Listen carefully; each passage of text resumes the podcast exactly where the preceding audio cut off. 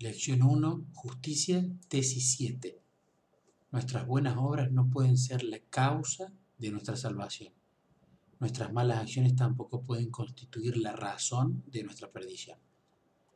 En la Biblia NTV Romanos 3:20 nos dice, pues nadie llegará jamás a ser justo ante Dios por hacer lo que la ley manda. La ley sencillamente nos muestra, los pecadores que somos.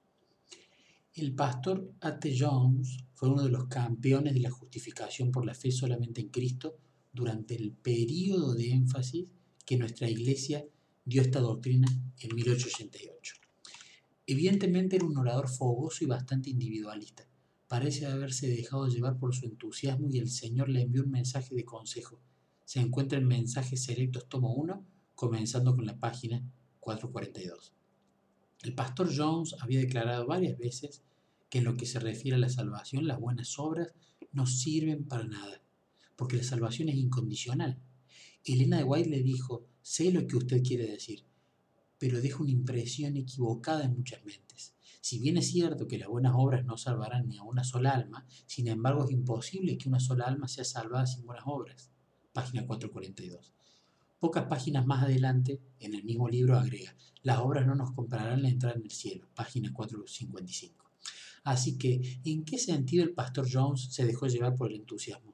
¿Qué diferencia hay entre decir que las buenas obras no sirven para nada o decir que las buenas obras no salvarán ni siquiera a una sola alma o ni nos comprarán la entrada en el cielo?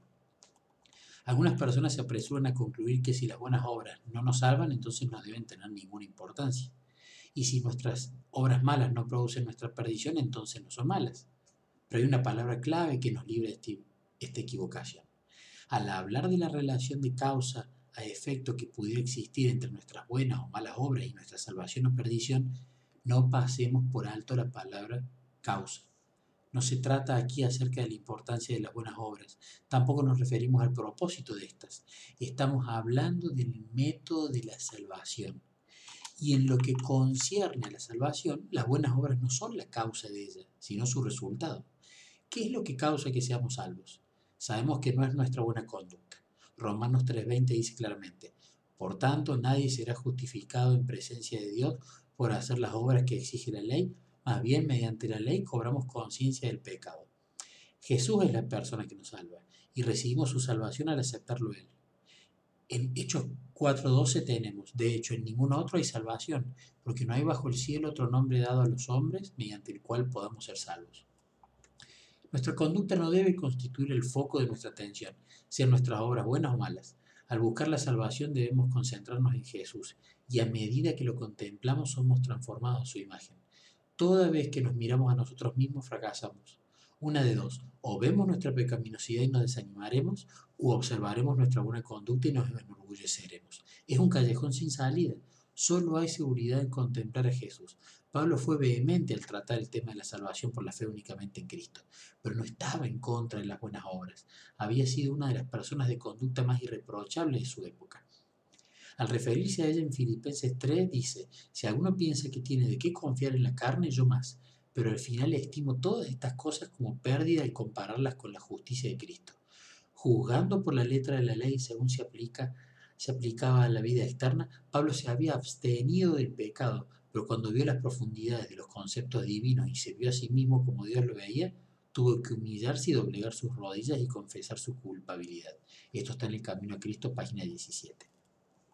En cierta ocasión discutí esta tesis con un grupo de ministros al hablar acerca de la primera mitad, es decir, el hecho de que nuestra buena conducta no es la causa de que seamos salvos, todos estuvieron de acuerdo. Pero cuando llegamos a la segunda mitad y dijimos que nuestras malas obras tampoco son la causa de nuestra perdición, algunos se sintieron incómodos. Sin embargo, permítanme preguntarles, si lo primero es verdad, ¿no es también cierto lo segundo? ¿Acaso ambas partes no constituyen la misma verdad?